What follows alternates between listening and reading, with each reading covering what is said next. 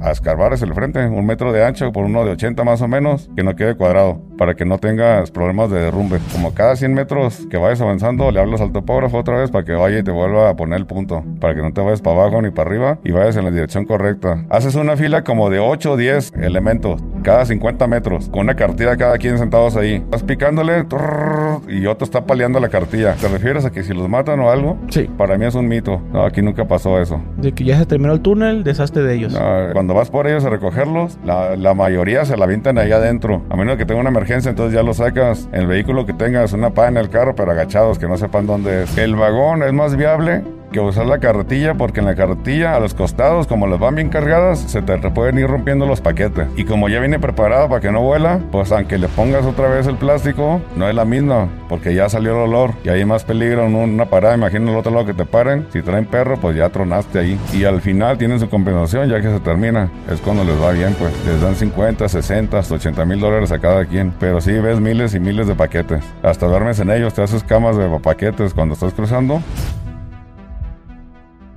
Hola, ¿qué tal a todos? Están en un episodio más de Goose Grip Podcast y el día de hoy me encuentro con mi buen amigo Humberto. ¿Cómo estás? Muy bien, Goose Grip, mucho gusto. Y saludos a toda tu gente también. Oiga, no, pues le agradezco que haya aceptado la invitación y pues que nos cuente su historia. Sí, pues tengo una historia eh, basada en cómo eché a perder mi vida de cierta manera por trabajar en un cártel mexicano eh, haciendo túneles. Y a raíz de eso, cómo fui a caer a la cárcel y me escapé de prisión también. Eh, ¿A los cuántos años empieza en eso? Pues unos 33, 32. 32 años de chavillo. Sí, sí. Pues no tanto, pero sí. ¿Verdad? ¿Cómo empieza? A ver. A trabajar, empecé a trabajar ahí principalmente no por necesidad ni porque quisiera andar ahí, sino que secuestraba a un hermano mío, lo mataron y un amigo de mi hermano me invitó a trabajar con él. Me dijo que terminándolo, si lo terminábamos, me iba a ayudar a vengar a mi hermano. Y pues yo en caliente acepté, la verdad, porque yo quiero mucho a mi hermano, a todos mis hermanos los quiero mucho. Y a raíz de eso, pues ya me quedé trabajando en varios, no nomás en ese. Y a O final sea- de cuentas, ¿manda? Ah, no, perdón, o sea, decía que lo invitaron a terminar un, un A trabajar, a iniciar y terminándolo, Termi- Terminando el túnel. terminándolo me iban a ayudar a vengar a mi hermano, Ok. ¿verdad? Ya que agarraba más poder con el que trabajaba yo. ¿Cómo, empieza en eso de los túneles? ¿Haciendo qué? Empecé de obrero primero, escarbando y sacando la tierra. Y pues confor- conforme fui ah, trabajando obrero, fui conociendo gente de la misma que llegaba y me fueron conociendo.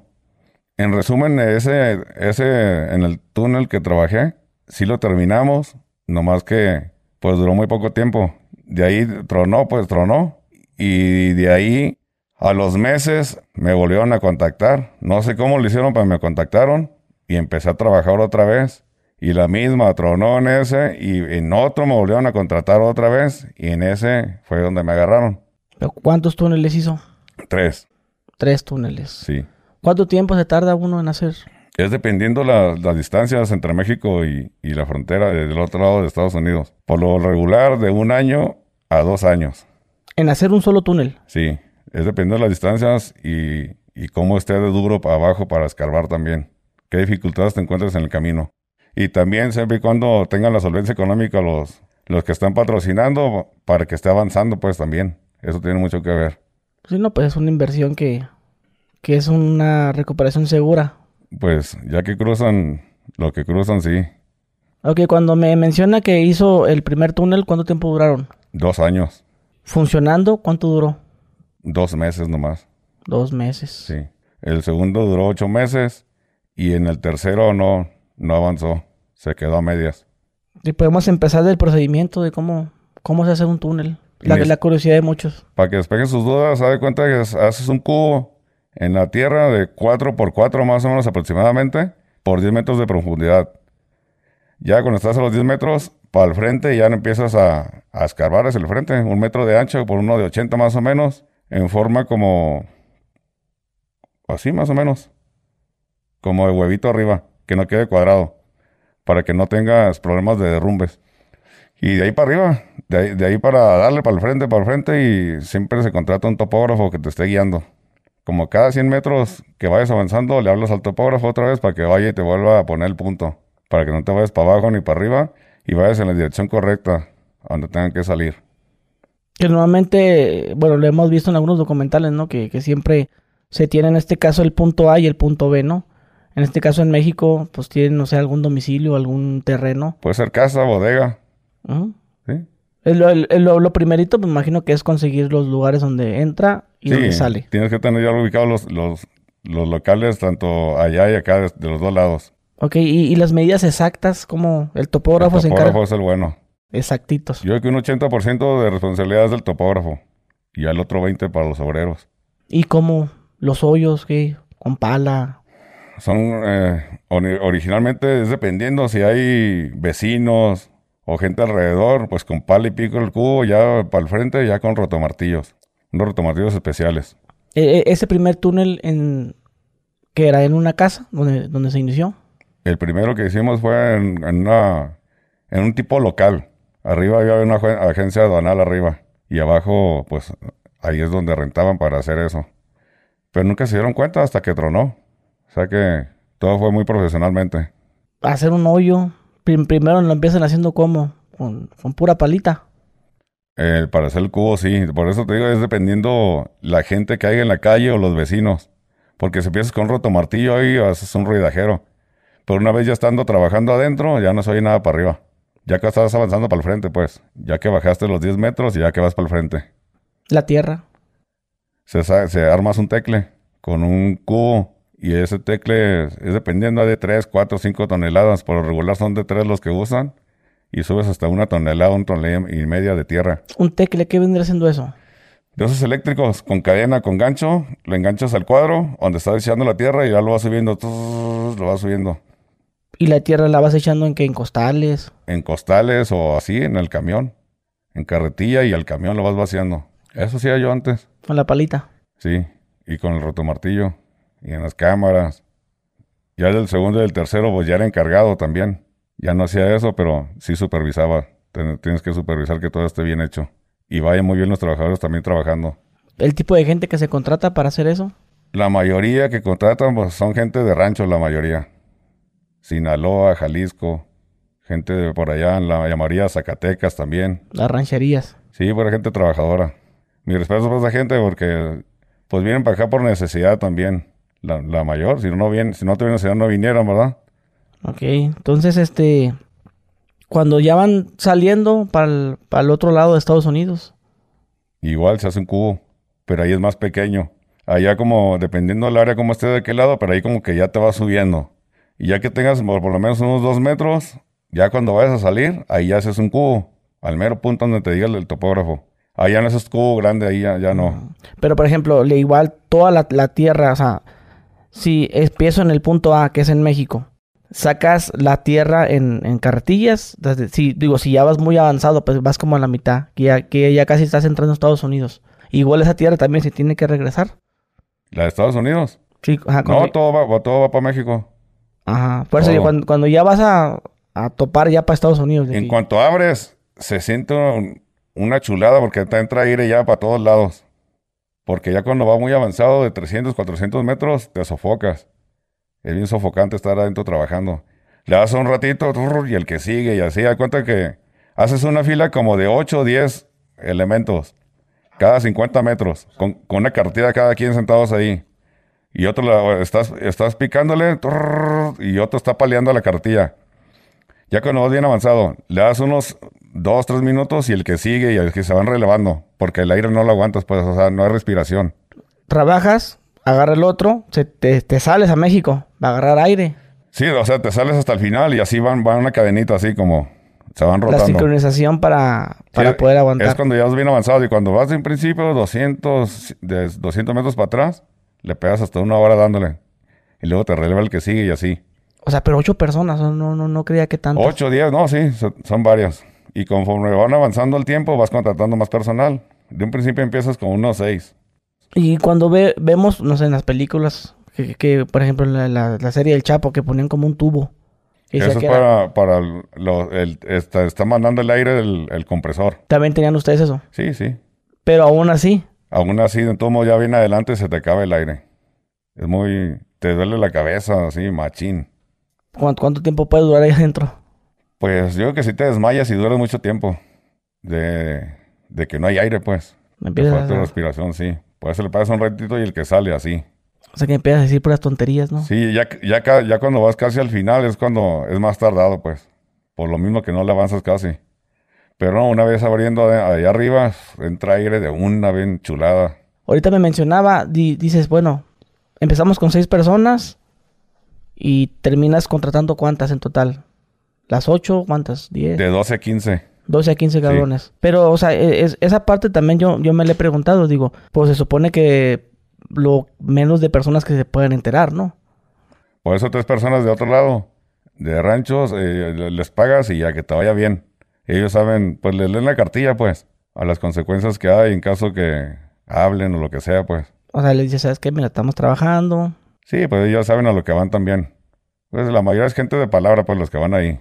Gente seria. Y, y no hay otra forma de protegerse que- para que tú sepas que esos güeyes no van a andar poniendo el dedo.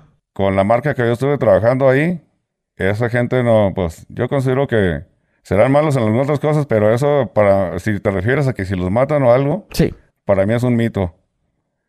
No, aquí nunca pasó eso. De que ya se terminó el túnel, deshazte de ellos. No, eso no es para dar más publicidad y no sé, lo de Netflix, no sé, pero no. Pero No. pues sí, sí se usan otros med- medios como... Ellos, ellos Ah, por ejemplo, los trabajadores saben dónde están trabajando. O sea, duermen ahí. en el momento. Sí, o sea, el- mayoría el- no el- saben. No saben porque cuando vas por ellos a recogerlos, la, la mayoría se la avientan ahí adentro. Todos los meses que dures o, o años. A menos que tenga una emergencia, entonces ya lo sacas en el vehículo que tengas, una pana en el carro, pero agachados, que no sepan dónde es. Y si saben, yo digo que más de algunos sí se asomó, pero pues, como te digo, calladitos, no, no dicen nada, pues. Están en la casa, ahí duermen. Ahí duermen, ahí comen todo. Y también se les da su paga. O sea, no es como que, ah, ya salí, me voy a mi casa y todos los días vengo, voy y vengo. No. No. Esos son por la- los que son de confianza de ahí mismo, entonces sí. Pero los que vienen de fuera, la mayoría ahí se quedan. Usted, usted sí sabía en todo momento dónde estaba. Sí, sí, yo sí. Y le di la cartilla a los plebes. Sí, pues yo, cuando era el encargado, sí, yo, yo le la, la cartilla a los muchachos. ¿Qué, qué les decía? Por lo normal que se les dice que este jale es para hombres y hay, hay que aguantar todo y no hay que decir nada ni estarse asomando. Que se andan asomando a la calle o... Sí, exactamente, ni diciéndole a sus familiares nada por teléfono. Ok, ¿y, y tú qué le, qué le dices a la gente? para, para que no dijeran nada, pues se les lee la cartilla, pues. Yo la verdad les pedía credencial lector a todos y con eso era mi base como, como para amenazarlos, pues. Aunque yo sé que son buenas personas, ¿verdad? Pero es como para que agarren la onda, que no tienen que decir nada, ni dónde están, ni dónde es el punto, ni decirle nada a su familia por teléfono. Eso es lo principal que se les lee la cartilla. Y que traten de estar pidiendo permisos para salir a la calle. Ya nosotros les depositamos dinero por, ¿cómo te diré? Por Coppel, Electra, o sea, no quiero decir los nombres, pero pues ahí están. Sí. ¿verdad? O Para la familia. de banco, sí, para depositarles. Sí, pues imagino ya un año sin verlos. Sí, la mayoría mandan su dinero, Ok. ¿verdad? Bueno, entonces este, son 15 personas para hacer un... Aproximadamente un ya para el final, sí. ¿Y cuánto se les paga? En ese tiempo les pagaban tres mil a cada uno, tres mil pesos de ellos. Y al final tienen su compensación ya que se termina. Es cuando les va bien, pues. Les dan 50, 60, hasta 80 mil dólares a cada quien. A cada obrero. Sí, Los que andaban así excavando. sí, O sea, ¿tu sueldo es de 3 mil pesos o dólares? pesos. 3 mil pesos son En lo 100 que- en lo que- 150 dólares a la semana. En lo que se está construyendo. Que si pegan, coronan, ya se hizo. Sí, el que se quiera ir, que le va bien, le pagan y se van. Y el que se quiera quedar, aparte de que le pagan, por semana van a ganar de tres mil, cuatro mil, cinco mil, seis mil dólares por semana cada que haya cruces. Cruzando. Sí, La, en este caso que marihuana, pues cruzan de todo. que es de, todo. de todo, polvito y, y, y marihuana. Gente y todo el pedo. No, gente no, para nada. Me imagino que no les conviene por eso. Es, es un mito, eso de gente es un mito. Pura droga nomás. Le pregunto porque había visto que gente se anunciaba en esos videos de que yo te cruzo, cruce seguro por un túnel. y No, yo sale- creo. O sea, no, no, de plano no Ah. conviene. Van a ser extorsionadores esos nomás. O sea, no, no conviene pasar gente ya No. de, de plano. No, para nada.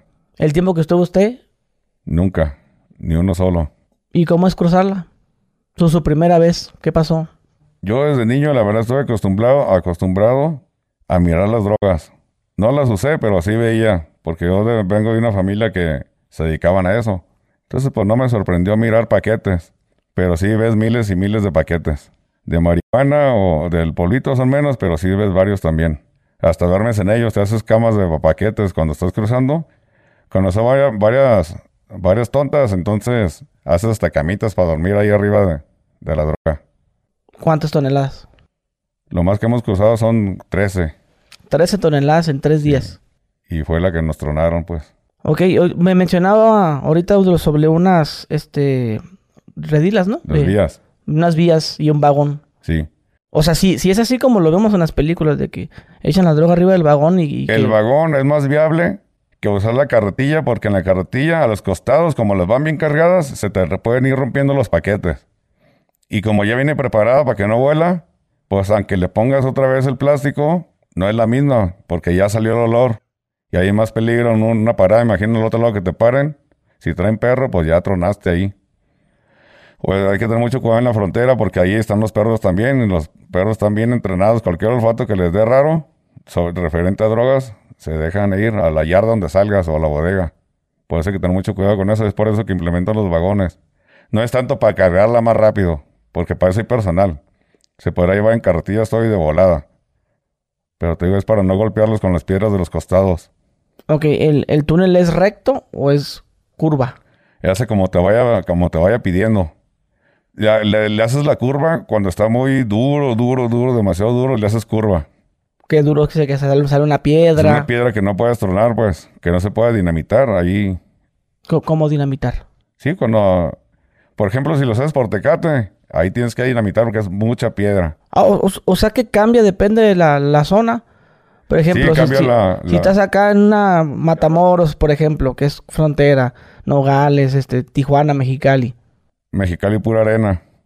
En Tijuana hay tierra y piedra, pero no. En, en, en Tecate es pura piedra, piedra, piedra. Cambia la geografía mucho. Y ahí el rotomartillo. No, no te sirve nada, te acaba las puntas, sale lumbre nomás. O sea, y hierro fundido. Y se tiene, que y se- o sea que sí se meten los explosivos, así como. como- Sí, barrenas, metes la, el, el- el explosivo y lo truenas. Y no creas que se, se oye un ruidajo, no. Sale una onda expansiva nomás. O sea, adentro, pues lógicamente suena, pero arriba, No, sale la onda expansiva nomás. que viene siendo como una vibración. Sí, vibra todo, pero en el momento nomás. Pero llamaría la atención eso. Sí, ya tardas unos 10 minutos, vuelves a entrar, en lo que se ve el humo, y le das con el rotomartillo que se quebra porque sí se, se, se craquea toda la piedra. Ahorita que me menciona la piedra, que de, entonces el rotomartillo viene siendo uno de los calotes. Es, ese se usa para hacer la, la que, que sea giratorio, para meter la, la salchicha La salchicha. de dinamita, sí. Pero el, el rotomartillo es para ir quebrando la tierra, la piedra, para ir tumbando. Pero, ok, ahorita me menciona sobre la onda expansiva. Sí. Este, en este caso, donde lo estaban construyendo ustedes, había calle, o sea, había mucha población, mucho tráfico Sí, pero eso lo, normalmente se trabaja en la madrugada, en la noche. En la noche. Sí, cuando no hay, cuando Sí, deja pero, o sea, pasar gente. pero cuando hace esa, esa, esa vibración, Vibra nomás tu, tu edificio donde estés o tu bodega. una, Es lo una madre nomás. Sí, unos segundos. No creas que vibra para con los vecinos. Pero al momento de que ustedes van a, a, a hacer, a tronar la bomba, salen corriendo. Sí, es, es dependiendo del tipo de mecha. O sea, por no hay una mecha que dura hasta 3, 4 minutos en llegar. Y hay otra que llega inmediatamente en cuanto le prendes. Y ustedes usaban la de tres minutos. O sea, eh, eh, ese es un ejemplo. Es dependiendo de lo largo que la dejes, pero puedes salir corriendo. La prendes y ya sales corriendo, alcanzas a salir bien hasta afuera. ¿Le, le tocó hacer eso a usted? Sí. Claro que sí. O sea que le tocó operar en varios puntos. Sí. Sí, la verdad que O sea sí. que viene siendo como una constructora, ¿no? Eh, bueno, Casi, casi. Te contrato para que vengas acá, ahora hazme uno acá, ahora vete para allá. Sí. Así viene siendo. Pero pues la diferencia es que son dos añitos. Es mucho, mucho tiempo así. Es dependiendo de la distancia y, y la geografía como esté abajo. Ok, entonces me menciona que influye mucho. Vas derecho, aquí hay una piedra, ¿sabes qué? Te sale más barato sacarle la vuelta que tumbarla. Sí.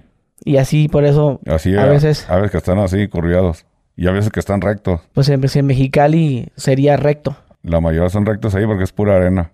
Sí, en Mexicali lo que es el canal americano Eh, cuando estaba más chavillo, nos, nos tocaba, nos tocó ver uno, uno de esos, pero no, no eran los 10 metros que usted me menciona. No, ahí los hacen normalmente de 3 o 4 metros de profundidad, bien poquito. Sí, nos, nos, nos tocó ver uno. Eh, que la mayoría lo simbran ahí.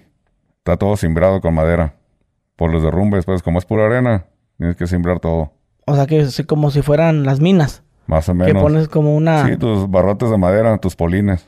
Ah, bueno, oye, ahorita volviendo al tema, lo, lo que me mencionaba sobre cómo estaban cruzando esas, esas Sí. toneladas en tres días. Sí. Dice que se opera en la ma- madrugada. ¿Mande? Se, se opera en la En madrugada. la madrugada normalmente lo hacen todo. el cruce también. Todo. Desde trabajar y, y- y el cruce de, de eso también. ¿Por qué en la madrugada? Porque está más calmado todo y, y no hay... Para no hacer ruidos, pues, en el día. Es para eso, más que nada. Y cuando terminas de transportar todo para el otro lado, para adentro, lo, lo que metan, me imagino como ya logra el tráfico en la mañana, pues sale el camión o el carro, lo que sea, ya sale, se camuflajea con el tráfico. Y no hay problema.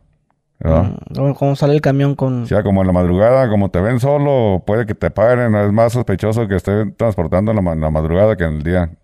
O sea que cuando, cuando llega el camión, llega el camión con, con la mercancía. Sí. Que es un camión como, pues, como, como cualquiera. La mayoría son trailers allá en el otro lado, porque llega de mucha. Ajá. ¿verdad? Pero, pero cuando, y cuando cae a México, Ahí pueden ser en paneles o camiones también. Bueno, del punto donde llegó hacia el túnel, ya en carros chicos como en paneles. Se podría decir en paneles. varias vueltas. Sí, porque es dependiendo, si es una bodega, pues imagino ya el trailer completo, pero en mi caso me tocó puros carros, vehículos chicos, paneles. O, o panel con caja seca. Ok, este que me mencionaba que se rompe el paquete. ¿Es muy peligroso eso? Sí, porque sale el olor. Y es peligroso ahí que salga el olor, porque es más detectable todo. Los ¿Pero para salen. ustedes o para la persona que se lo va a llevar después? Para, para todos. Porque te digo, si está la bodega en otro lado y está cerca de, la, de los Migra o CBPs X, ahí tienen perros entrenados. Y también en el transporte, si te paran en el camino, te ponen los perros, te lo van a descubrir. Por eso hay que poner todo bien. Ok, y, y los tres días es puro vagón. Empujar, subir allá, regresar. Sí, pero no- no- normalmente es un solo vagón. O haces una desviación, haces otro hoyo para allá para que sea la desviación para que deje pasar el otro. O sea que eh, eso agiliza el, el tráfico. Sí, O sea que haces la desviación y se incorpora nuevamente al... Y en cada vagón, ¿cuánto le cabe? Es dependiendo de cómo lo hagas. Pues normalmente es de 1, 1 por 1,70 de ancho. Y los, los, cuadros deben de quedar al ras, no deben Todo acomodado que no, no sobresalga nada para que no se raspen. muy importante Y eso. no le cabe mucho que digamos, pero con eso van a como llegan, ya preparados. Seguritos. Sí. ¿Cuántas horas trabajaban al día? Adentro 8, 10 horas. 10 horas. Sí, a veces hasta 12. Cuando ya cuando están apurados, hasta 12 horas. Y los, los jefes, los dueños de tanta mercancía que... Pues esos nunca los ves. Si acaso más ves los encargadillos que van y se asoman y ve- verifican cómo va, pero los jefes nunca los miras. O sea que man- mandan a sus inspectores. Sí, a su encargado. Ya les dicen, ¿cómo va el asunto, plebes? Sí, igual no los conoces también porque llegan encapuchados también. ¿Verdad? Yo por lo menos no conocía a ninguno que haya ido sin capucha. Cuando les pagaban, y iba también gente así encapuchada. Sí, pues vas y recoges el dinero en cierto punto. No, a- ahí, cuenta, ya es, es como una cadena. Unos son encargados de llevarla el dinero, otros de ir a supervisión. Y así yo por lo menos iba a recoger el dinero a ciertas plazas, en ciertas plazas, y recoges el dinero, ya vas y pagas a la gente. Ok, bueno, me menciona entonces ese, ese primer túnel, duraron dos meses laborando. En el primero dos años. No, no, este... Ah, sí, sí, ya casi terminó, sí, la- dos meses. O sea, está trabajándolo bien, Sí, pues, de dos que- meses. da- dándole eh, para lo que era el uso. Sí. Pero los cruces son todos los días. No, me imagino cada que llega la, la droga aquí, cada que llega Y les a dan un cierto frontera, tiempo. pues. En cuanto llega el camión, que les dicen, hey, esto, esto es ya. O máximo tal no, día. pues te hablan, ahora vamos a jalar. Arre, ya, ya sabemos. Llega ahí o uno va por ella también, dependiendo cómo se acomode. Vas a cierto rancho, la recoges y va para adentro, o a cierta bodega también. Puede ser en ranchos o bodegas donde llega. A como llega, se tiene que meter para allá. Luego, luego. Pues normalmente es en un día todo. Hoy llega, Hoy la metes en la noche y fierro, para allá. ¿Tiene una idea de cuántas toneladas se movieron en, en esos dos meses? Pues tan solo cuando tronó fueron 13. O sea, cuando, o sea, cuando los agarran. Bueno, no nos agarraron, ahí tronó y pues salimos para México. Sí, pero yo me refería al, al monto total. Ah, por eso te digo, para que te des una idea. Nomás cuando nos tronaron, eran 13 de tres días trabajando.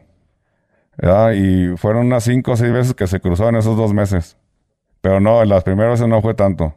Fue que de una, que dos, máximo cuatro. Y pero esa última vez era mucha. ¿Cómo, cómo les, les, el túnel? No sé cómo le hagan, pero yo pienso que son dedos que te pone la gente. En este caso fueron perros que cayeron allí a, a- a la yarda donde salía todo. Los perros de los CBPs llegaron ahí. Por lo mismo que te digo que iban rotos los paquetes, me imagino. Puede ser simplemente eso de las vías. ¿Y de repente qué? O sea, ¿cómo, cómo les llegó? ¿Llegó el perro primero? ¿Ustedes se dieron cuenta? Sí, llegó el perro ladrando y, y gente luzando. Y pues ya de volar, ni para qué investigar, vámonos. Y ya un clavado al túnel. Y... Sí. Los que les tocó arriba, a mí no me tocó, pero los que están arriba de dijeron, ya valió madre, vámonos. Vámonos todos para allá, para afuera. Corriendo para México. Sí. O sea, ahí abandonas ya todo, vehículos, todo lo que tengas ahí. ¿Los estos CBPs también se cruzaron? No, eso no se cruzan. No sé si, eran CBPs o no, pero pues son los que cruzan la frontera. Los de eh, Houston. Sí. Yo, como yo relaciono que son ellos, pues como están ahí, pues son esos, ¿ah? Pero sí no se meten hasta el segundo día o tercero. Hasta que hacen la La investigación, bien. Normalmente se pasan los mexicanos primero. Son más aventados, pues. Sí, pues ya, ya, pues, pues han agarrado varios, pues ya ves en las noticias Sí, sí. que en Mexicali agarraron que dos túneles, que en Tijuana. Y normalmente siempre, siempre suelen ser lugares que estén obviamente cerca de, de lo que es la, el Sí, cerco, ¿no? cerca Donde es el, el cerco y que... de dos a tres cuadras máximo. Que esté cerca de la frontera, pues, del cerco. Me imagino que entre más distancia sería más, Sí. más costoso y más riesgoso. Sí, es más, más tiempo, pues. Más Pero que nada. hasta peligroso, ¿no? Para los que... También, sí, por tanto tiempo que estás ahí, te puede caer el ejército. Sí, y, y- y- ajá, y ahorita que, perdón, esa, se me olvidó preguntarle, no, no, no pasa que se derrumba el túnel, Sí, sí pasa. que te quedes ahí, ahí. Bueno, a- a nosotros nunca nos pasó nada de eso, gracias a Dios. Pero sí nos pasó que se estuvo derrumbando cierta área y hay que simbrar en caliente. Tienes que simbrar. ¿Qué es? Poner, como te digo, poner los, los polines, triplar y rellenar. Eso es simbrar. Pues acordonar el área, pues, para que cuando pases no se te vaya a ver un derrumbe y echas a perder todo. Un derrumbe que sea un socavón arriba. Eso puede pasar. Entonces los, los, el- ese túnel, ya que me dice que se los cachan, ahora que, que, que empiezan a echarle el ojo a otro, empiezan con la construcción. Normalmente ya cuando, cuando, por lo menos con los que yo trabajaba, ya estaban haciendo otro también. O por lo menos, si no lo están haciendo, ya tienen ubicados sus predios para iniciar otro luego, luego. Termina uno, ya están otros cabrones. Sobre otro, sí. Pero te esperas un mes máximo que se, cal- que se calme el, el pedo y ya sigues. No que es que luego, luego ya nos vamos al otro. Al siguiente día no. En el segundo, ¿qué? Cuando ustedes caen, ¿ya está de cero el, el túnel o ya o lo, lo empiezan a hacer de cero o ya estaba? Bueno, pensemos en ceros también. Pero eso fue más rápido. ¿Por qué? Porque estaba más corto. 300 metros de volada. ¿Cuánto tiempo? Como en ocho meses. Ocho meses. Sí, más o menos. Salía a una casa ahí, A bodegas. Todo fue en bodegas. bodegas. Sí. Pero en caliente ahí. Y ese duró como ocho meses. Pero casi no se cruzó. En en esos ocho meses casi no se cruzó. Sí fue suficiente lo que se me metió, pero no fue mucho, muchas veces, pues. Sí, sí. ¿Verdad? No sé si tuvieron problemas, no sé, pero casi, o estuvo como hasta tres meses parado.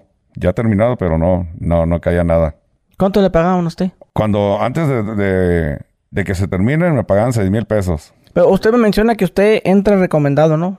Porque sus familiares ya hacían, Sí, ya se Sí, dedicaban porque a... conocidos, pues. De hecho, todavía me han hablado para trabajar, pero la verdad yo no...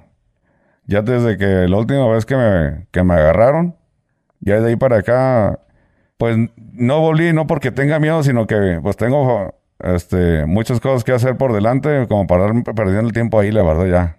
Eso está en la cárcel, no sirve para nada. Puro perder tiempo y no generas nada. Y sí le dieron el bono de los 60 mil dólares. Sí. O sea, eso, eso, eso era cuando estaba construyéndolo, terminan, y ahora ya que está cruzando, ¿ahí cuánto le pagaban? En ese, en el segundo es donde me dieron. No más. En el primero no. Sí. En el primero me dieron porque con el que yo trabajaba, pues nomás me prometió, pero al final de cuentas lo mataron al señor. Y pues ya no recibí nada, pues. Nomás me pagaban lo de por semana, pues. Como obrero lo que trabajaba. Y en el segundo, pues sí lo pegamos y... No, sí, pero, o sea, en el primero que me menciona como obrero, seis mil pesos, pero ya como traficante, por así decirlo, cuando ya estaba con el, empujando el vagón. eso, donde digo que sí me dieron mi bono. Pero... eh, 60 mil dólares. sí, es lo que me dieron cuando se terminó. Y le- a veces me daban tres mil, a veces seis mil en los cuatro o cinco veces que cruzamos en los ocho meses. O Seis sea, mil- seis mil dólares. Sí, Cuatro mil. seis mil fue lo que más me dieron cuando, cuando crucé, pues, y lo, el mínimo fue tres mil. ¿Y era bueno para usted ese dinero? La verdad que sí. Aunque yo originalmente entré por una causa, pero ya después ya me quedé, pues. Porque en ese momento no sabía decir yo no. Para todos les decía que sí. Y la verdad, pues, yo considero que fue un error. ¿Y cuándo es el día que lo agarran? En el tercero, en el tercero me agarraron. Ahí tenía como 130 metros de avanzado y cayó el ejército ahí. Eh, yo no estaba ahí, pero como que ya me estaban monitoreando. Ahí me agarraron fuera de ahí. El ejército me agarró. Y a todos los obreros los agarraron adentro trabajando. ¿Y usted qué estaba haciendo? Yo iba manejando. Cuando me cayeron me, me les di a la fuga, pero me alcanzaron porque la camioneta se calentó con la que, en la que me les pelé, pues. Pero ya, ya, ya los tenían investigados. Sí, ya. Ya saben quién era usted, cuánta gente está trabajando. Sí. ¿Se iba manejando y de repente le hicieron la parada o cómo? Sí, como ocho patrullas municipales me, me- me iban, se, me, se me, me pitó una, pero yo viví la caravana que venían todos. Y no, dije, no, esto está muy raro, me les pelé y duré como 15 minutos y se me calentó la camioneta y es donde me agarraron. Y en caliente me llevan al cuartel, ¿En dónde pasó eso? en Tijuana, En Tijuana. sí. Y ahí empezó eh, el por qué no les recomiendo que trabajen en nada de esto. Me llevaron al cuartel y ahí, en cuanto llegué, ni preguntaron, luego, luego, empezó la tortura. Te torturan para que hables, pues.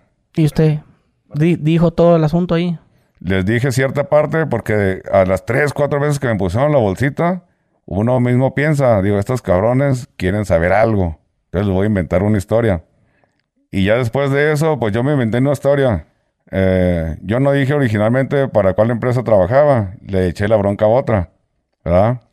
Porque con los que trabajé, no sé si me estén escuchando, ellos saben que jamás los puse, que a pesar que yo sabía dónde vivían, jamás puse a nadie. Y jamás voy a poner a nadie nunca en la vida. Yo inventé una historia para que ya me dejaran de, de torturar, porque estuve seis días ahí, diario nos golpeaban y nos torturaban. A usted y a todos son sus compañeros. Aquellos casi no, casi no los torturaban porque, pues luego, luego dijeron lo que tenían que decir. Soy chalán y yo no sé. Sí, o me dijeron que yo era el encargado, pues. Hmm. Y pues ya, yo tuve lo que, lo que tenía que hacer, no decir nada. Y pues yo inventé una historia para que se quedan contentos los soldados, pues. ¿Verdad? Según ellos, muy inteligentes, y ahora muchos soldados inteligentes, pero les falta escuela todavía. Por más que torturen a la gente, no, hay mucha gente que no habla, prefiere morir eh, antes de poner a alguien. Pero pues también, como dice usted, a veces los tienen que torturar, ¿no? Pa? Sí, es- y yo los comprendo. Si no los torturan, nadie va a hablar. Eso sí. Jamás. Lo que ya había escuchado. Tienes que intimidarlos y torturarles, decirles que los vas a matar, que le vas a echar la bronca a la maña, que uno más, uno más para la maña. Y no, la verdad a mí no me intimidó. Yo fui militar también. Ya me la sé, cómo trabajan. Y aparte que traigo escuela de hay que aguantar. Si andas en el cochino hay que aguantar, no hay que embarrar a nadie. ¿Se fue, fue militar usted entonces? Sí, así es. ¿Y luego? Bueno, yo me puse otro nombre. Originalmente a los, a los cinco días fue mi, mi mamá a preguntar por mí. Yo ya lo estaba librando, pues. Si no, no tuviera quemado mi nombre. Entonces llega un soldadillo y empieza a decir mi nombre. Y a la tercera vez dijo, si no le sales, te va a ir peor de lo que ya te fue, cabrón. Entonces mejor párate, ya sabemos quién eres. Y ni pedo. Ya me paré, me dijo, ven para acá, Angelito. Dijeron, ¿qué tantas pinches mentiras nos hayas echado, hijo de tu tal por cual, ah? Y otra vez me bolsearon ahí, ¿cómo te llamas? Y ya, pues ya les tuve que decir, pues ya me tenían. Y total que en caliente me maquillaron y me pusieron a, a escolta, a un soldadillo que estuviera ahí de chismoso, que no dijera yo nada a mi mamá, pues, a mi familia, que me fue a visitar. Sea, literal así los maquillaron, así con polvo y todo. Sí, Sí, porque te dejé a mí golpeado. Ahí me, me quebró la nariz también, de un patadón. Y pues ya, entonces, nunca les dije nada. Pero según ellos, los comprendo, hacen su jale, pero yo nunca le dije nada. ¿verdad? Y una muchacha de la PGR, una señora, según bien viva, ven, porque quería que declarara fuerzas, que encontraron droga ahí, pues no encontró ni un cigarro siquiera. Y a pesar de eso, me pusieron como 26 kilos. Arriba de 5 kilos ya no alcanzas piensa. Me pusieron 26 kilos. O sea, es ilógico que en un túnel que no está terminado que haya droga, es ilógico. Pues me pusieron eso.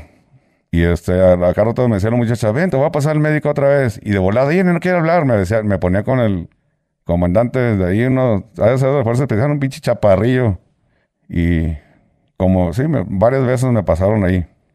Y la tortura es para los hombres, ¿verdad? O sea, es algo normal, no, no me quejo. Ay, me golpearon, es normal, ando en la chingadera. Algunos arriesgamos ahí hasta que nos quiebren también. Una semana golpeándolo. Una semana. Sí. Bueno, el, último día no hicieron nada. Pero sí te tratan, la verdad, te tratan como si fueras un animalito. Y más cuando nos- de, de ahí no- nos trasladaron para México.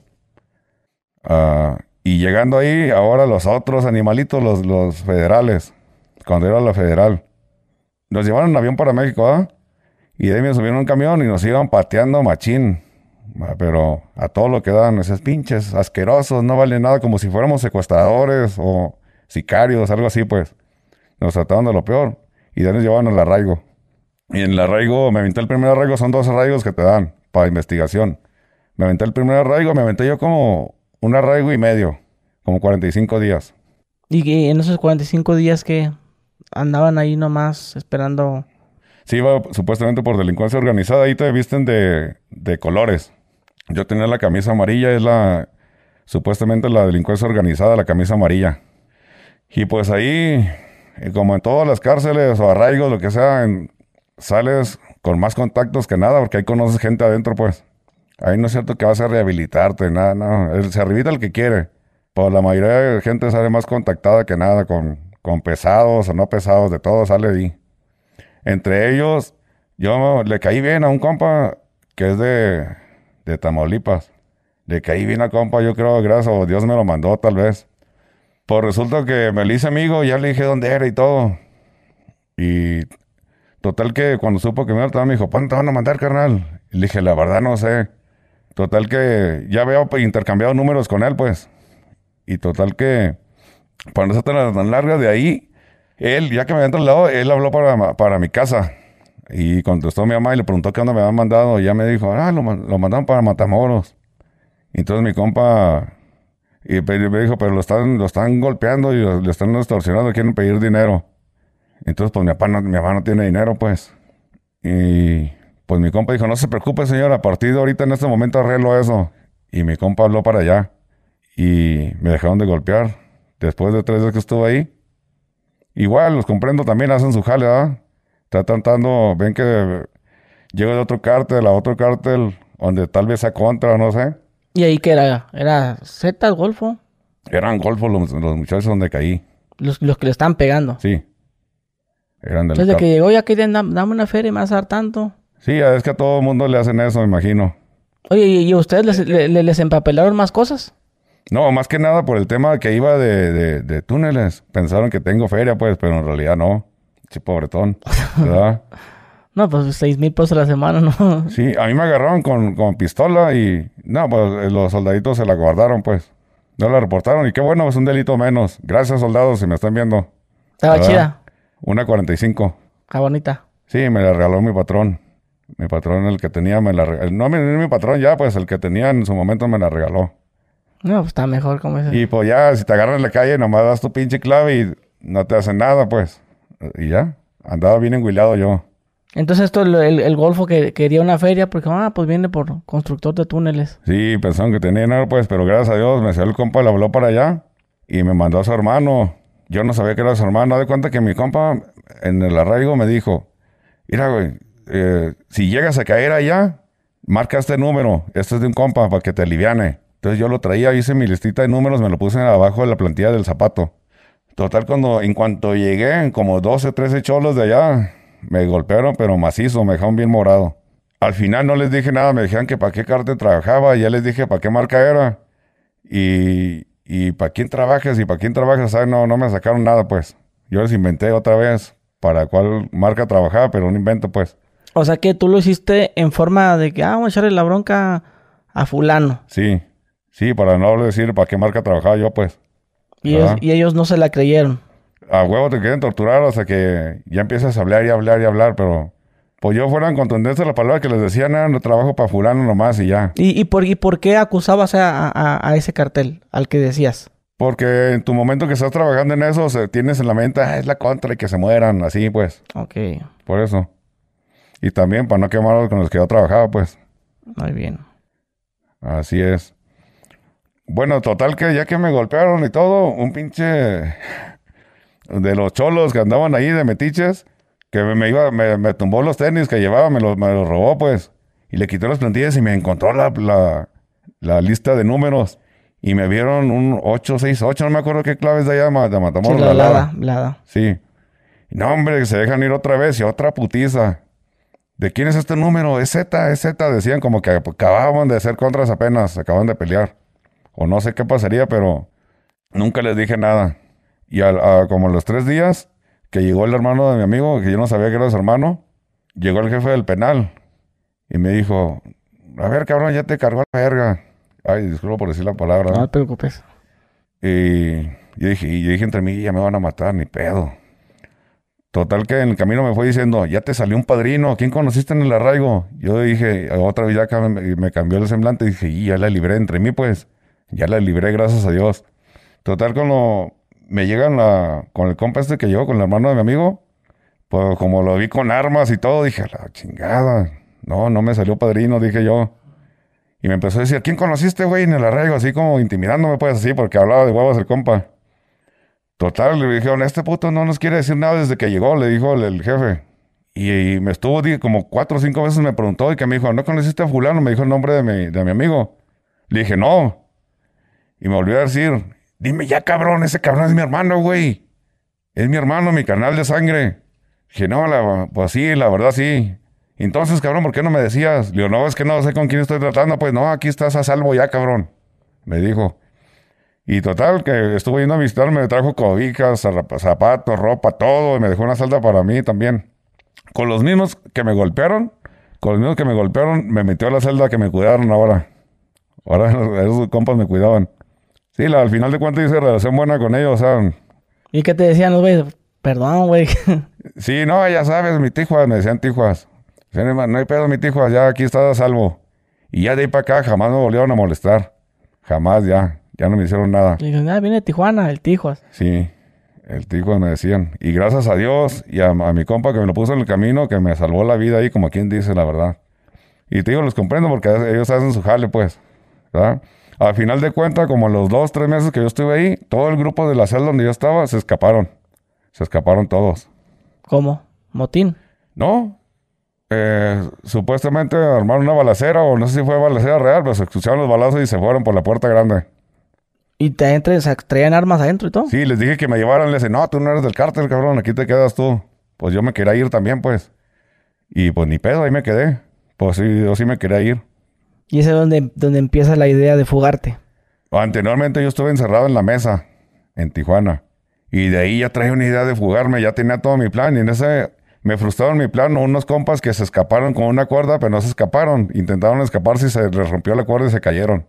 Los agarraron los custodios. Los agarraron, sí. Pero yo originalmente ya estaba formando mi plan ahí también. Pero se da suelto de esa, gracias a Dios. Eh, eh, ¿Eso fue antes de los túneles? Sí, antes. Antes de caer. De hecho, desde que estaba dentro de ahí, me contactaron para trabajar en el primero. Y bueno, ya regresando acá a Matamoros, total, pues, como se les hacía raro que yo fuera de Tijuana, porque nunca habían llegado gente de Tijuana ahí, es cuando Felipe Calderón armó su guerra contra los cárteles que te mandaban a una cárcel donde hubiera la contra para que se mataran entre ellos. Esa es la estrategia que tenía ese compa. Y por eso hubo muchas muertes, pues también, porque les mandaban a penales donde había contra y se mataban. Así eras de Matamoros, te mandaban a Tijuana y de Tijuana para Matamoros. O de Matamoros a Sinaloa cuando eran contra, así un decir pues. Y por eso hubo muchas muertes en los penales.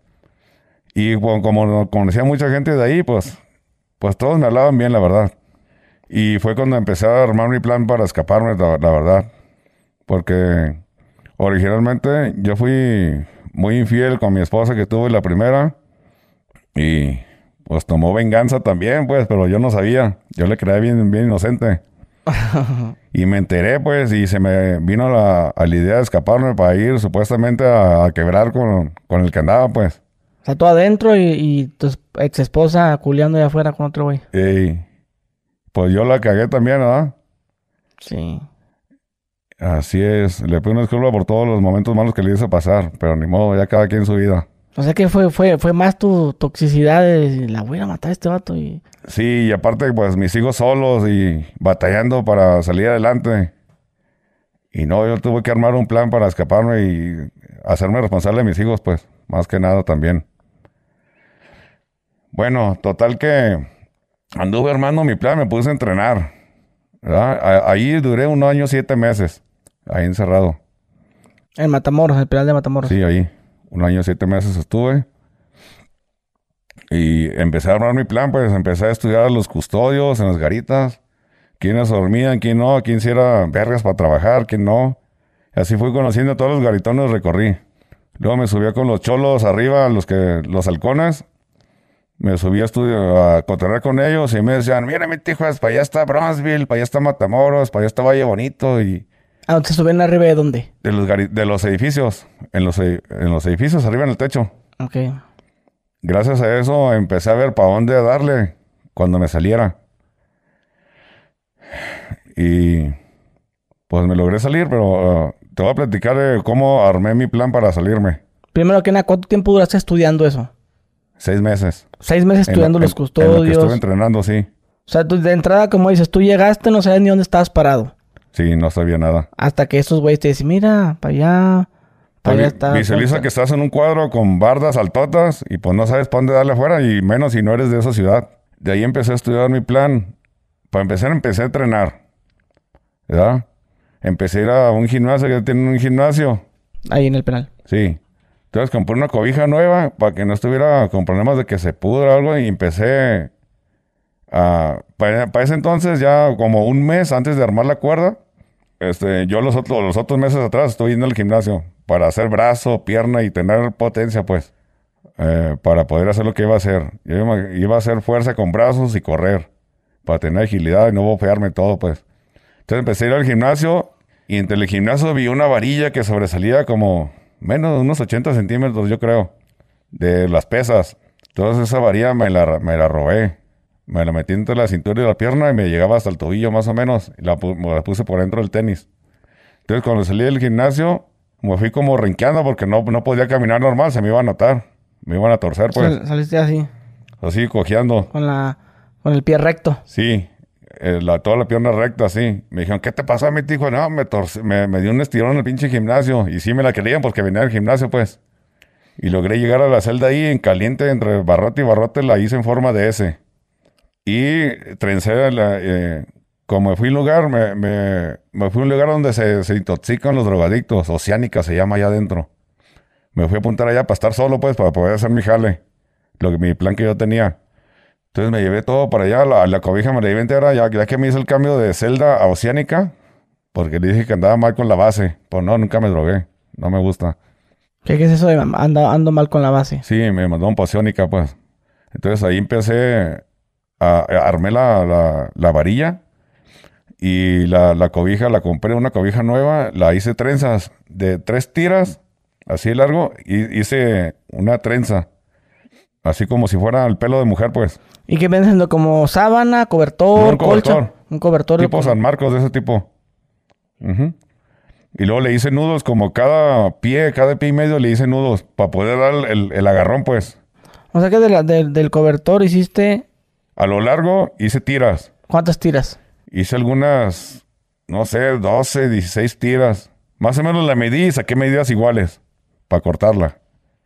¿Y lo ibas trenzando? le hice trenzas como si fueran trenzas de, pelo. Y les puse un nudo, como a cada pie, pie y medio le hice nudos.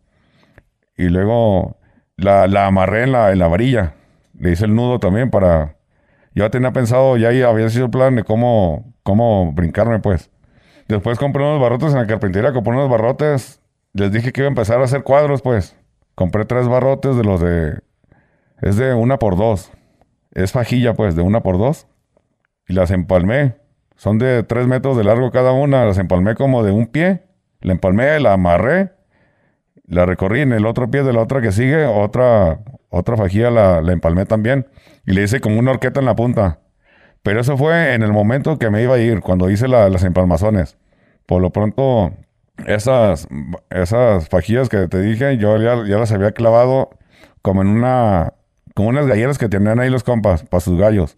Ahora las puse arriba escondidas, la soga y, la varilla, que, eh, esa que, te digo, con la que logré salirme, la enterré. Y tenía un compilla que supuestamente adentro se iba a ir conmigo. Pero a la mera hora, el mero día, me dijo que mejor no se iba a ir. Me dijo, no, mi tío, la neta ya la pensé bien y la neta me tiembla irme. Y le dije, no, no hay pedo, güey. No hay pedo, nomás no vas a decir nada, güey, porque ya tengo mi plan. No, no hay pedo. Tira el león eso, me dijo. Entonces, pues yo, la verdad, me valía si me mataban o no, la verdad, pues ya, ya estaba yo decidido a salirme. Siempre y cuando le pegaba, pues. O sea que cuando tú estás intentando escapar, los policías te pueden disparar. Sí, te pueden disparar. O la ñaña adentro también.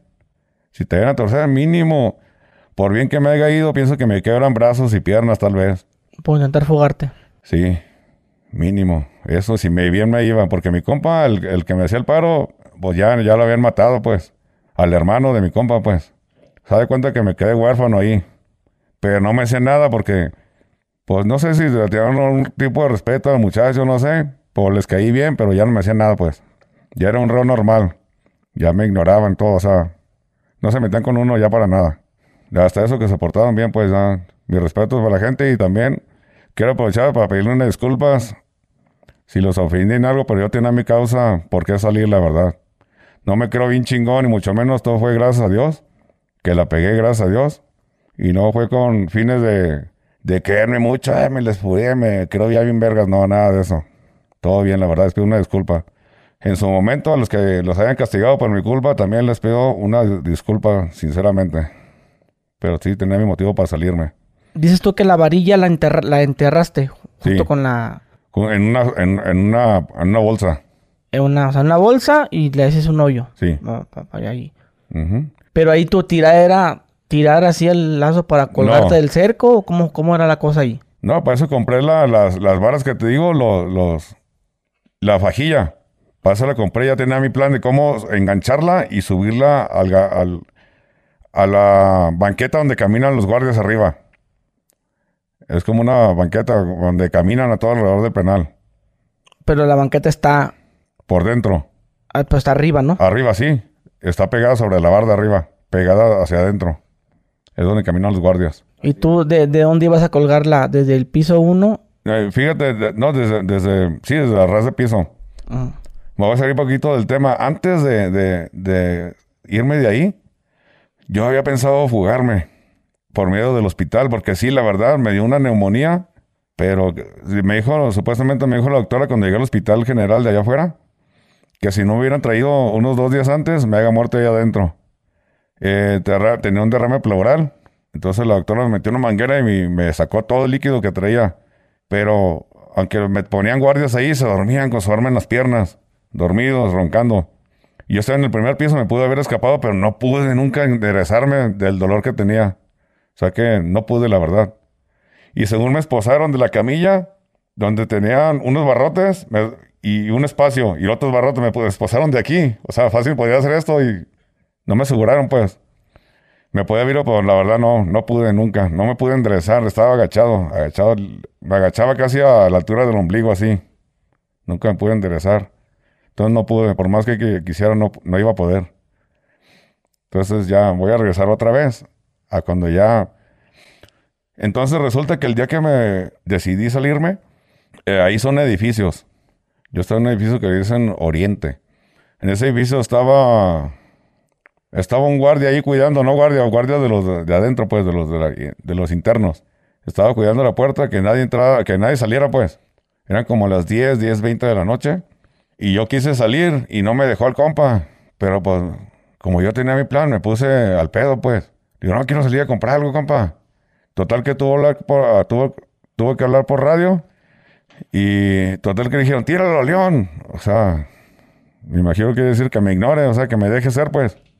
No, me dejó salir y de ahí ya no volví para acá, para atrás nunca. Dije, no vuelvo ni muerto para adentro ya. ¿Verdad? Y total, me fui y me clavé las galleras, me, me encerré ahí. Desde las diez y media estuve ahí como hasta las 2.20. ¿Qué son las galleras? Había como gallos, pues. Ok. Unos gallos. Eh, Las, las jaulas, pues. Ok, jaulas. Y esas jaulas estaban aproximadamente entre garitón y garitón en medio, centradas ahí. Entonces, y armé mi plan. Como no, como había mucha gente hablando por teléfono y todo el rollo. Me esperé hasta las 2.20. Lo- los internos. Sí, sí, los que tienen teléfonos, pues, ¿verdad? No sé ahorita cómo se manejen, pero en ese tiempo sí había. Entonces, de ahí todavía quedaba una persona, ya se habían ido todos, pues ya se habían metido a sus, a sus celdas. Nomás los palancas pueden salir, pues, en la madrugada. Y todavía quedaba una ahí, pero ya me valió. Ya saqué todo y armé la esa, como te digo, la, la, los fajillas las armé. Las ar- amarré cada una de espacios de un pie cada, por cada lado. Y enganché el, el- el gancho y lo colgué y ¡fum! empiezo a subir La, la varilla en ese, en ese. ¿la cuelgas de dónde? La colgué con la con las varas que hice larga. Ujú. Daba una altura como de 6 metros, yo creo, poquito más la vara esa.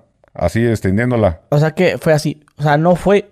No, no la metí, no, porque iba a hacer ruido. Aunque fue como con, con la pura vara, Con una horqueta, le senté la varilla. la agarras y... ¡chuc! Sí. ¿Le enganchaste en qué? Donde caminan los guardias, en la banqueta. En el, En el barandal donde el pasamanos. el pasamanos. De ahí mero. Cuando la enganché, de volada aventé el palo y me empecé a subir, pero en putiza. Y en eso se dio un estirón, la, la, la cobija se dio un estirón para abajo. Dije, ya vale verga, todo te me viene en la mente. No vi que no se rompió y seguí para arriba. Pero o sea, escalando así sin, sin, sin, Sí, poner, sin poner los pies en sobre nada. No, está separada como un metro, metro y medio. O sea, fue, o sea que estabas mamey. Sí, a puro brazo. Digo que fui militar, de eso me sirvió también a- haber sido Sí, militar. porque yo sí he visto los del gimnasio que suben así sin, sin, sin apoyarse de nada, porque una cosa sería eh, a- jalando y con los pies en la pared, pues otra, otra cosa, ¿no? Sí, pero los civiles tienen eh, otro tipo. Yo, eh, como fui militar, yo sé el tipo de entrenamiento que iba a hacer, pues, más resistencia, pues, a lo que, a lo que vamos ahí es ya de resistencia. Entonces, alcancé a subir, logré, y le volé pecho tierra en la, en la banqueta de, los, o cam- caminan los guardias. Que viene siendo, como dices tú, igual para lo que nos, los que nos escuchan en Spotify, las cuatro, son como cuatro puntos donde los guardias se ponen así a Son los garitones. los garitones. Están como Que, 60. que, que siendo como las tipos torres de control, por así Esas son las torres, sí. Ok, son cuatro torres. Entonces, No, son- o son dos. No, son muchas. O sea, lo- lo- no sé cuánto mide el penal de largo, pero pienso que son algunos 200 metros o más. Y como cada 60 metros tienen garitones. Ok. Sí, cada 60, 80 metros. No, y tú, no te, tengo la- tú te tú subiste entre medio de dos garitones. Sí, en medio. Muy bien. Sí, ya estaba todo bien planeado. Te subes y luego pecho tierra. Sí, para que no haya pedo. Y ya como un minuto acostado, de volada, subo la cuerda. Bueno, esa la subí en cuanto, en, en cuanto me agaché, subí todo de volada, la cuerda. Ya pasó como un minuto que vi que no hubo pedo. Me, me subí un poquito al barandal o el pasamanos y, y la barda todavía del, del- de la banqueta donde caminan los guardias sobresale como un metro. Y luego todavía sigue una malla ciclónica con púas. La malla ciclónica debe medir un metro, un metro y medio, yo creo, de altura. Y aparte las púas. Entonces me, me apoyé del pasamanos y, del, y de la barda, al final de la barda. Y de ahí aventé la cuerda para el otro lado y el gancho lo colgué del, del tubo de la malla ciclónica. El tubo galvanizado. Sí. Entonces, volada, me, me, me pasé el, el primer pie y el segundo que se atora con las púas. Lo que, eh, que viene siendo que como tipo serpentina. Es la serpentina, las púas. Ok. Sí. Y al brincar el segundo pie para allá, que se me atora y le di el jalón, pues ya con la desesperación y la adrenalina le di el jalón y se escuchó tan, tan, tan, que se mueve El cerco. el cerco, Simón. Pero en caliente me bajé como bombero. Pero te bajaste ya del otro lado. Sí, ya, ya, como quien dice en la calle, pero todavía es un área muerta, todavía. Todavía de ahí sigue otro cerco ciclónico con, con serpentina, con O sea, púas. son dos cercos. Son tres. Tres cercos. En el primero está el primer perímetro por donde pasan los vehículos. Está la población, luego el cerco, y luego pasan los vehículos, luego el, el- el- muro. Ya. Brincas y hay otro cerco donde caminan los carros y luego el, el muro otra vez. El, no, el muro no, el perdón, el, la malla ciclónica. Pone, en cuanto, como se oyó eso, en cuanto yo caí al, a- abajo, que ya bajé el piso, de volada me puse para acá, pegado a la pared. Eh, y salió un guardia del lado izquierdo, salió un guardia. Y salió como, no se asomó para acá, para conmigo, gracias a Dios. Salió el guardia como que se estiró, bostezó y se quedó un recatito recargado y luego se volvió a meter. Yo me esperé como unos dos o tres minutos, no sé exactamente, pero sí me esperé un ratito. Y de volada, agarré vuelo y a subir la malla ciclónica y me agarré de la, de, la, de la serpentina y es movible, se mueve. No, tres intentos hice, bien desesperado. En el tercer intento, en cuanto me bajé otra vez que no pude, quise levantar la malla y no, está encementada la malla abajo. Bien desesperado, me imaginé unas pinzas que trajera aquí lo corten caliente, pero no, pues ¿de dónde pinzas, ah? Y me recargué otra vez atrás en la barda. Bien desesperado ya y cansado, porque es cansado hacer todo ese jale, ¿eh? Y aparte con la adrenalina que andas el corazón que eso te sale. Me volteé a ver el- el cerco, lo volteé a mirar, y entre el cerco, como a unos 5 o 8 metros a mi lado izquierdo, miré un tubo que sobresalía como de un pie y medio más o menos. Sobresalía de las púas para arriba. Y dije, de ahí soy, me fui repegado por el cerco, a dirección del tubo me puse, me quité el suéter y de volada me dije, si está podrido ya valí madre. Y no, gracias a Dios estaba bien macizo el tubito ese. Entonces ahí dejé mi suéter colgado en lo puse en la serpentina esa, en las púas, y para que no se me atorara nada, pues No picarte también. también, porque están bien filosas. Y ya, No, un- una pregunta, perdón. Sí. ¿Qué, qué hora era en lo que está pasando todo esto? Muy bien, yo traía mi celular.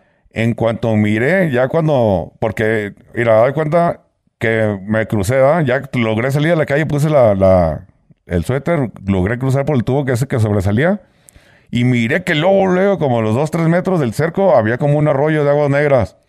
Entonces miré el teléfono, eran las 2.25 de la mañana. O sea, entonces era de noche, más, más En que la nada. madrugada, sí. Era todo, todo. Por, por eso, cuando dices tú que te pegaste a la pared y que el guardia sale a hace- a hacerle así, Sí. tú te camuflajeaste con la oscuridad, por así Sí, decirlo. sí, sí. Pero están las luces, pues, pero ah, como sobresalen los muros, los castillos, me escondí entre un castillo. Si me salen, sa- salen sobre, sobresalen los, los castillos, pues, de la barda. Ajá. Y no me vio, gracias a Dios, entonces la libré. A los dos, tres metros de que ya estaba de afuera, de la calle, hay como un arroyito de aguas negras.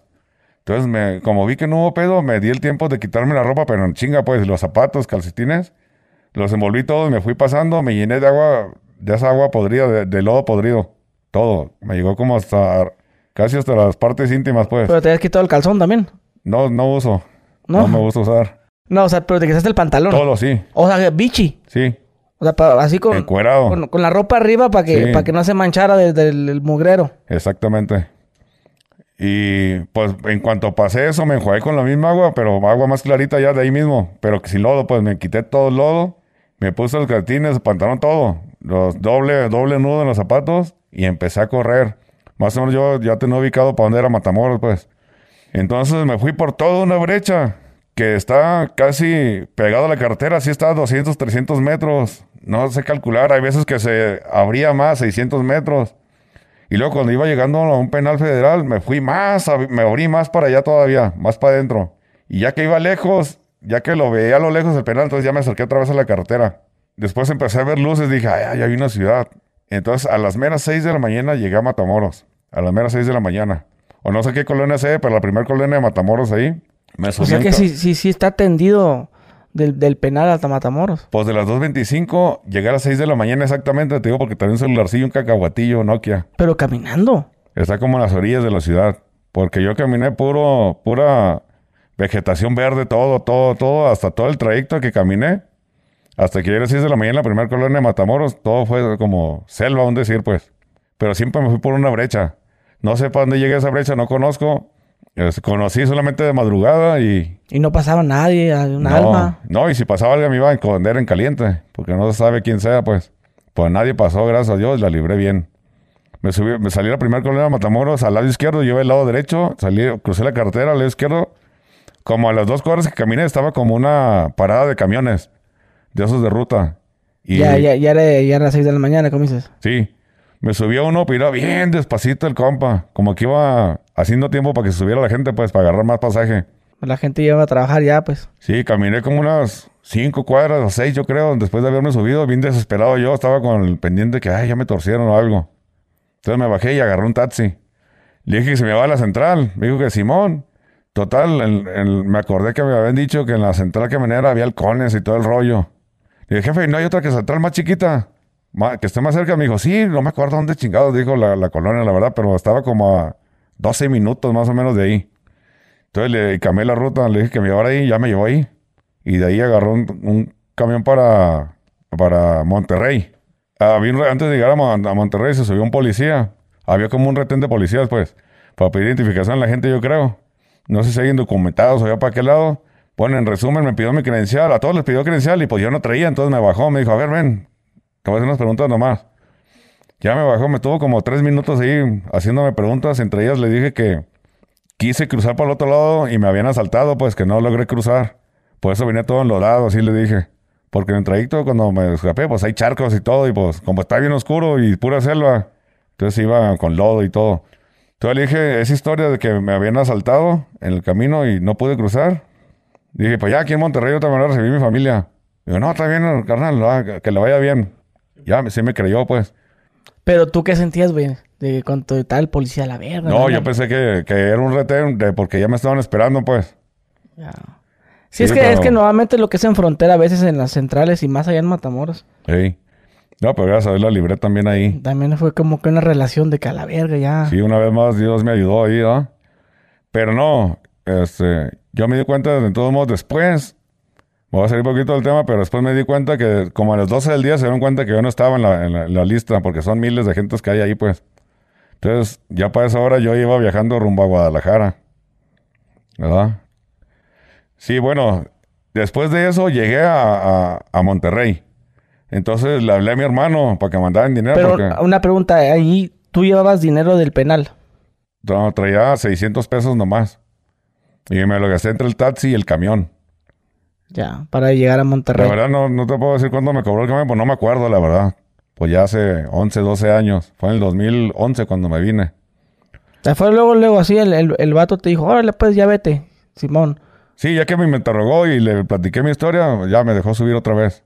Yo, no, pues sí traía mi cartel y todo, pero me tumbaron, pues. No, no, está bien, me dijo. Vaya, que le vaya muy bien. Yo le recomiendo que ya no venga para acá para... Porque está bien peligroso, me dijo. No, sí, ya sé. me queda claro. Sí. Hay muchos delincuentes. sí, ¿no? bueno, resulta que ya que llegando a Monterrey, me, le hablé a mi hermano para que me mandara dinero, pues. Me dijo, sí, nomás conseguiste un carbón con identificación, te deposito en el letra en caliente. Y total que llegué, era como donde piden trabajo, no sé. La verdad es que no, te puedo decir cómo porque no conozco, pues. Pero yo, había como seis compas ahí parados. Donde yo llegué, a uno de ellos, del de la orilla, le pedí la, el paro. Me dijo que Simón. Y en eso que llega un patrullón. Y a, cuatro de los que estaban ahí, éramos seis, conmigo éramos seis. A cuatro contra la pared. Te lo juro por Dios santo que se subía todos a la patrulla el vato. No tenía identificación ninguno. ¿Pero en, en afuera de dónde? Es como que piden trabajo ahí, como si fuera un condipo, pero no es condipo. Es un lugar donde piden trabajo la gente. Ahí se quedan sentados hasta que llega un picat, súbanse. Simón, o parados, pues. Y llegan carros y dicen, ¿qué onda? Se, amontonan ahí para que les den cale, pues. Entonces llegó la patrulla y subió a los cuatro de, los, de los cinco que estaban ahí. Y a, mí y al otro compa, como quien sabe cuánta que... No sé, es algo increíble. La verdad no me, no lo puedo decir porque si me hagan a mí me llevan también. Lógicamente ya es otro estado, ¿ah? O sea... Pero en lo que son peras y manzanas, puede que llegue el reporte que se escapó uno de Tamaulipas, ¿ah? Y total que la libré, no nos peló, ni siquiera nos voltearon a ver los policías a nosotros. Y a pesar de que estamos O sea que estaban los seis. Sí, sin librita. Llega la policía, a ver ustedes cuatro, vénganse. Y ustedes dos. Sí, o sea, de volar se bajaron dos y, la agarraron así, de, aquí, a ver, contra la pared. Y los empezaron a esculcar y se los llevaron. ¿Y ustedes? No, le hice, en lo que le dije al compa, si me hacía el paro, vivos se llevan por allá y nosotros nos caminamos hasta una letra adelantito. Y ahí me depositaron, me apostó 1600 mi hermano, me acuerdo. No me acuerdo cómo me cobró el camión 800, no me acuerdo. De Monterrey. A Guadalajara. O sea, pero tú, tú ya le habías avisado a tu carnal lo que, lo que estabas haciendo. Mira, yo originalmente le dije a mi hermano, la neta me voy a escapar, güey. Y el cabrón como, como siempre le chingaba con lo mismo, me dijo, ire compa, lo que vaya a hacer hágalo, pero no nomás ande diciendo la verga, me dijo. Y arre, eso como que me quedó bien claro, pues. Y no, dije, chinga su madre. Pero me- primero, antes de escapar, me convencí a Dios, pues le pedí perdón por todos los pecados que había cometido en el momento. Por si lo que me pasaba, para ser salvo, pues, porque yo sí creo en Dios, ¿verdad? No sé en ninguna religión, pero sí creo en Dios. Y eso me motivó también a, a salirme. Eso que me dijo me caló, pues. Y para Y además aparte la, la- tu, tu expo- esposa. Sí, ahí le caí de sorpresa. sí. Pues al final de cuentas no le hice nada al vato, pues. Sí, sí, sí. Porque corrió, pues. Pero sí agarré un cuchillón, pues. Y sí, y sí lo correteé, pero se fue el vato, corrió como liebre, le salió. Ya ves, con la adrenalina, le- A ver, dijo, este güey ahí se va, ahí se va a pudrir en la cárcel y sí. tómala. Pero al final de cuentas no vale la pena pe- pelear por una mujer que, que ya hizo eso, pues. Hay miles de opciones en la calle. No vale la pena para nada. O sea que todo fue rápido. O sea, tú le marcas, carnal, a que no sabes que ya ando acá afuera. Sí, Y dijo, ah, no mames. sí, no se le creyó. Y de volada, de volada me dijo, consíguete una credencial. Y le, hice- le dije a ese vato y le di 500 pesos, me acuerdo, de propina, pues. De lo que me mandaron le di 500. Ujú. Y todavía me compré un pantalón y una camisa. En un Milano. Milano. Simón, me acuerdo. No sé si era Milano no, pero es parecido al Milano, pero creo que era Milano, ¿eh? Sí, sí, Porque sí. tenía puños de ropa ahí y me compré un pantalón negro, me acuerdo. Pantalones de 100 pesos, ¿no? Sí, me alcanzó bien por una camisa de cuadros también, de manga larga que me compré. Me fui bien cambiadito. ah, para que no digan, va. Simón, que viene del norte. y me fui para Guadalajara, pero no llegué a, la- a mi casa, porque la PGR todo, Pero, ok, pero ¿por qué a Guadalajara?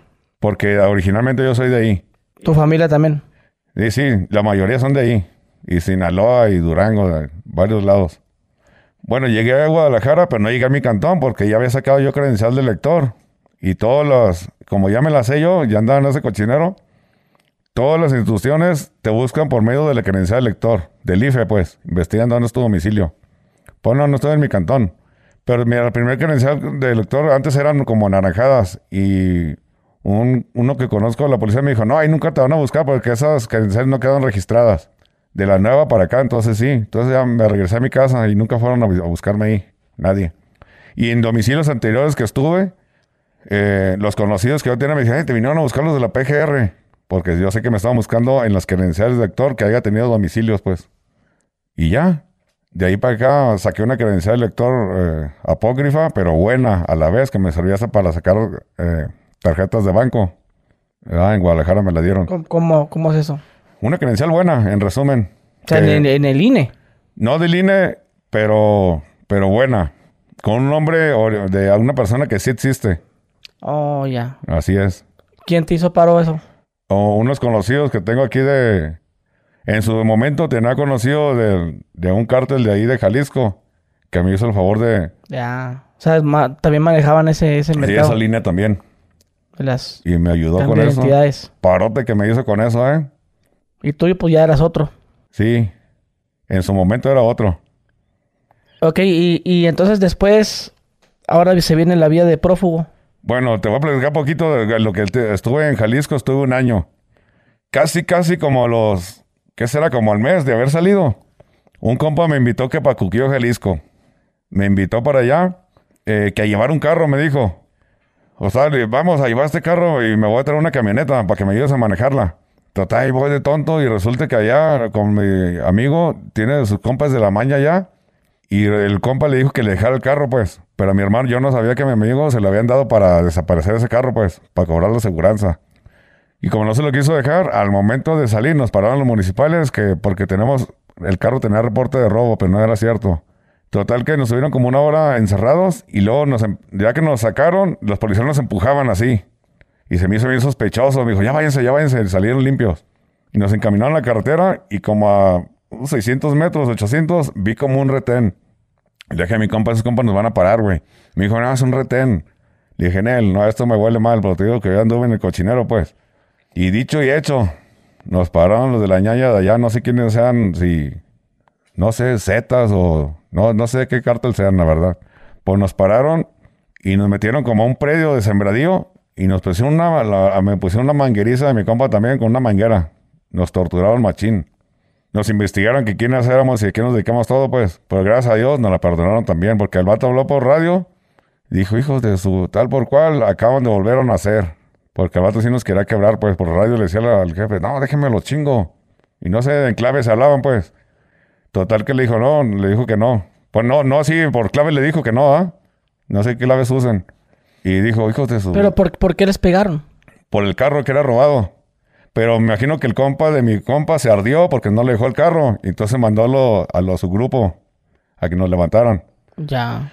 Pues nomás para que nos golpearan, pero a mi compa le fue peor, pues. Porque él era el, el- el chido ahí, pues. El, el conocido. A mí me pusieron como unos 30, 40 manguerazos en todo el cuerpo, desde los pies hasta la cabeza. Con una manguera así como... Con una manguera como de nivel, llena de agua. A la verga. No, te revienta la piel de esa madre. Y total, que yo decía entre mis hijos, de puta, o sea, un mes duré nomás afuera. Cuando me levantaron los policías. Ahí mismo. Y ya en ese momento... Pero cuando- dices tú que desde la nada los dejaron ir. Sí. Ya, ya que después que hablaron, porque el vato estaba hablando por radio a un lado de nosotros. Ya que los policías nos entregaron con ellos, pues, como quien dice. Cuando estaba en las celdas dije, no me duró ni un mes el gusto de estar libre. Pero ahora me cambió el, el- me cambió el semblante después, ya que nos levantó en la mañana. Otra vez le volví a pedir perdón a Dios. Y por los pecados y todo, porque yo pensé que me iban a matar. Yo no dije que el carro era robado porque en realidad no sabía ni nada. Y nos, nos libraron, digo, aquí- y, no tenemos ni gas, porque el vato decía, no, no ni gasolina, entonces, ¿de, qué, ¿de dónde vienen o qué? Y los vatos nos dieron el tanque de gasolina, güey. Y nos dijeron, así como está el carro, así se van a alargar. Y dicho hecho, ya nos venimos para acá. Y al llegar a la altura de un baldeano que se llama Los Camachos, desbarrancamos el carro. Y ya nos venimos caminando para acá, para Guadalajara. Para Zapopan, pues. ¿Le dejaron acá un barranco? Sí. Los acercamos al barranco, le pusimos como una piedra en el acelerador, se aceleró y le voló, mi compa le movió la palanca y ¡fum! se arrancó y se desbarrancó el carro. Como de película de esas de las telenovelas así. Sí.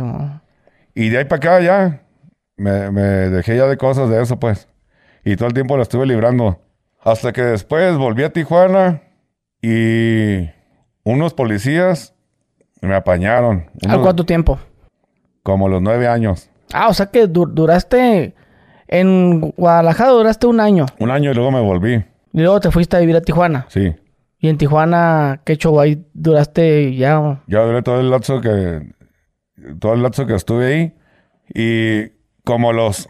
Creo que eran como los nueve años de haberme salido. Me agarraron unos compas de la PGR. Y total que...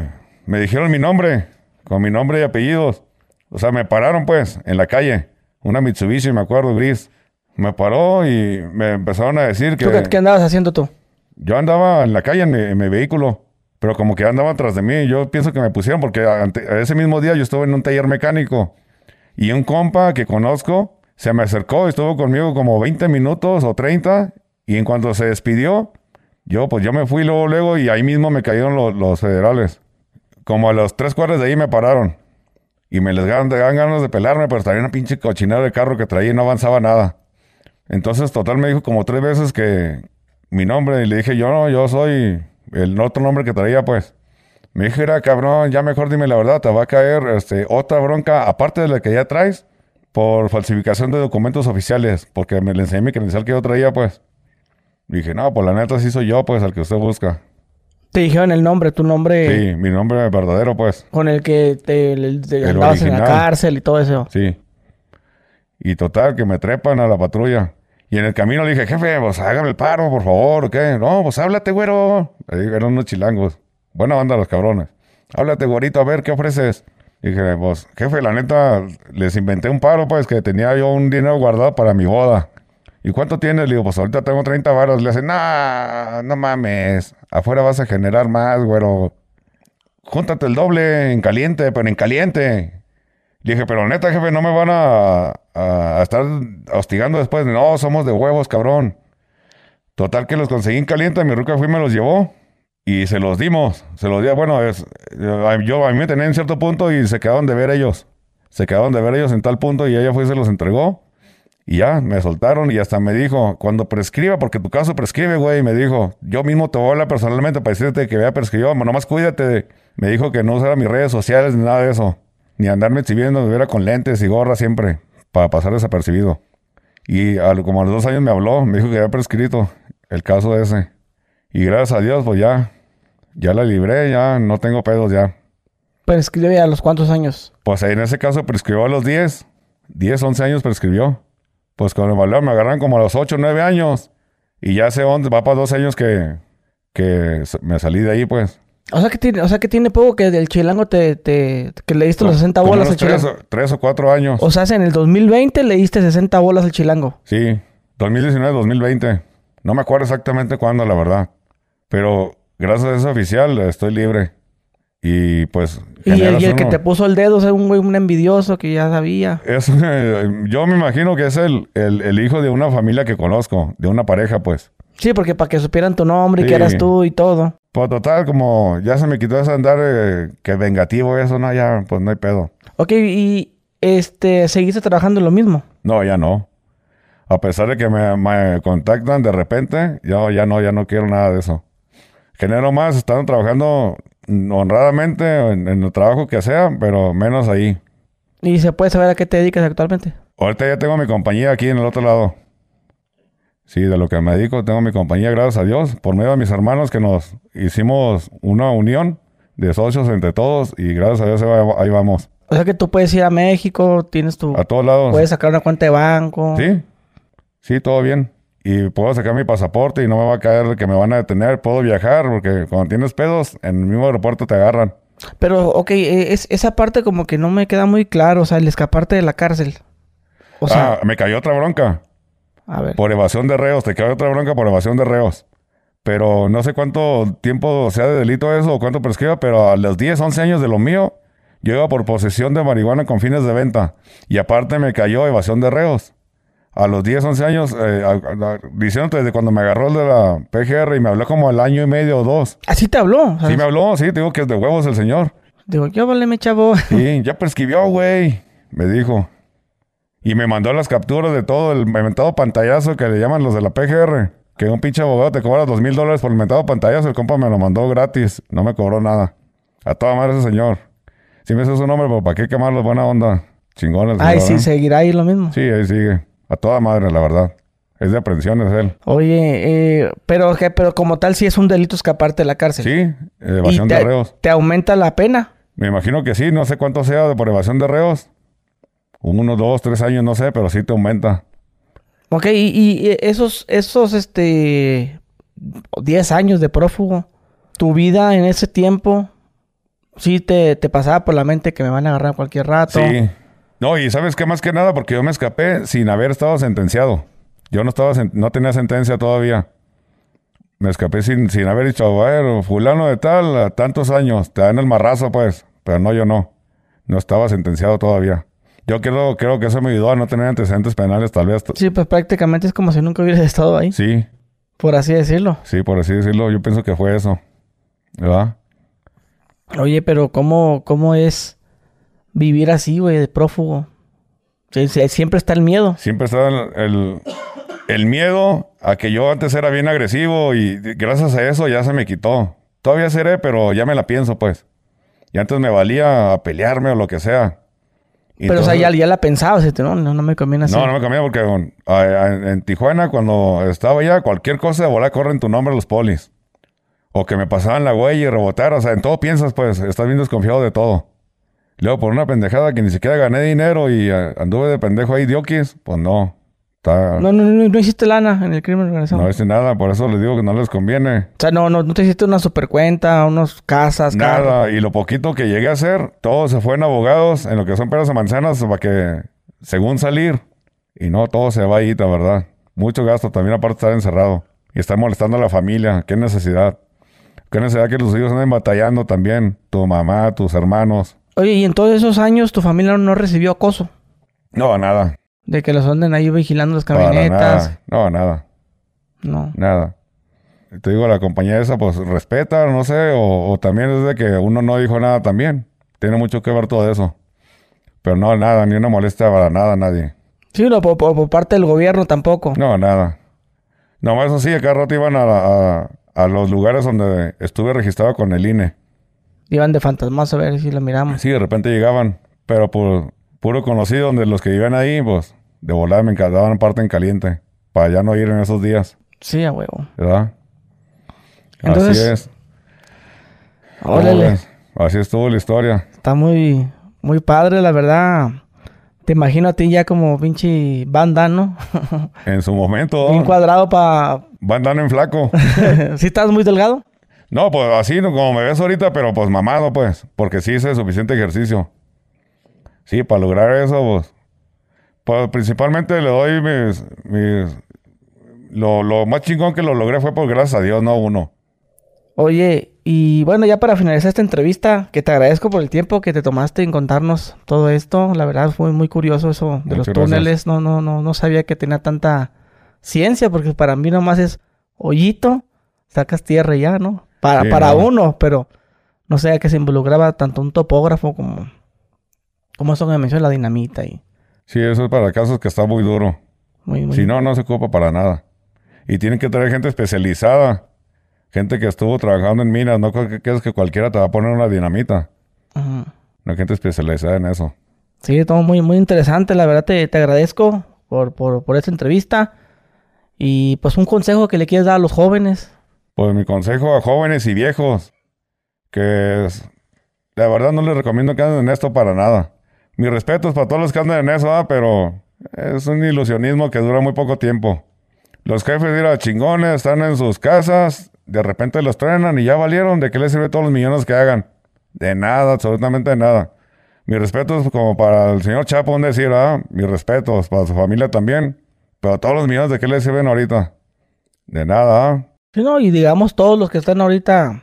Sí, todos los que andan Me, ahorita me el imagino medio. que con los que llegaste a trabajar en su momento, pues todos ya mu- muertos y La mayoría ya, Ya- ya el- no están. en la cárcel Y hay también. otros que sí están todavía y siguen activos, pero pues digo, como el rollo de cada quien, nada. Pero yo en, en lo particular ya no vuelvo para nada. Para nada, jamás. Y no se lo recomiendo, y menos a las nuevas generaciones que están saliendo. No, y menos que se droguen tampoco. Puro cochinero, la verdad. Te agradezco, amigo, por Muchas el gracias. tiempo. Mi gente, pues ya tuvieron aquí a nuestro amigo Humberto. Dejen su like, suscríbanse y nos vemos. Adiós.